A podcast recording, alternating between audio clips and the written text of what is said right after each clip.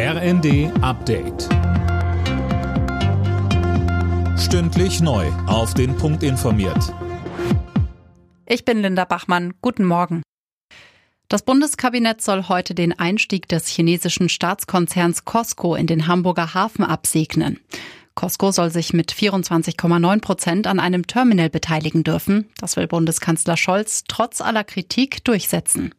CDU-Chef Merz sagte dazu in der ARD. Wenn der Bundesnachrichtendienst, sechs Bundesministerien, die EU-Kommission und ein großer Teil der Fachleute uns dringend davor warnen, kommt es nicht mehr auf 35 oder 24,9 Prozent an, dann geht es um eine ganz grundsätzliche Frage der Sicherheitsinteressen der Bundesrepublik Deutschland. Und zu allem hat der Bundespräsident auch seine Meinung gesagt. Ich verstehe den Bundeskanzler nicht, wie er in einer solchen Situation darauf bestehen kann, eine solche Genehmigung zu erteilen bis zu 30 Gramm straffrei und ein staatliches Monopol beim Verkauf von Cannabis.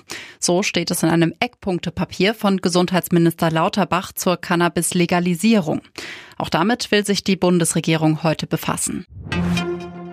Zweieinhalb Wochen nach den Landtagswahlen in Niedersachsen starten SPD und Grüne heute ihre Koalitionsverhandlungen. Sönke Röhling, und das soll ziemlich fix gehen. Ja, beide Parteien haben erklärt, dass sie angesichts der vielen Krisen schnell eine neue Regierung bilden wollen. Facharbeitsgruppen haben schon die Vorarbeit geleistet und deshalb ist man zuversichtlich, dass die Koalitionsverhandlungen schon morgen in einer Woche abgeschlossen werden können. Wenn zwei außerordentliche Landesparteitage dann den Koalitionsvertrag absegnen, könnte Ministerpräsident Weil schon am 7. November im Landtag wiedergewählt werden, nicht mal einen Monat nach der Wahl. Das wäre wirklich eine Rekordzeit. Borussia Dortmund steht vorzeitig im Achtelfinale der Fußball Champions League mit einem 0 zu 0 gegen Manchester City.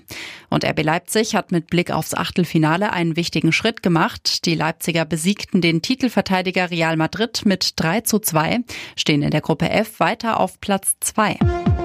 Alle Nachrichten auf rnd.de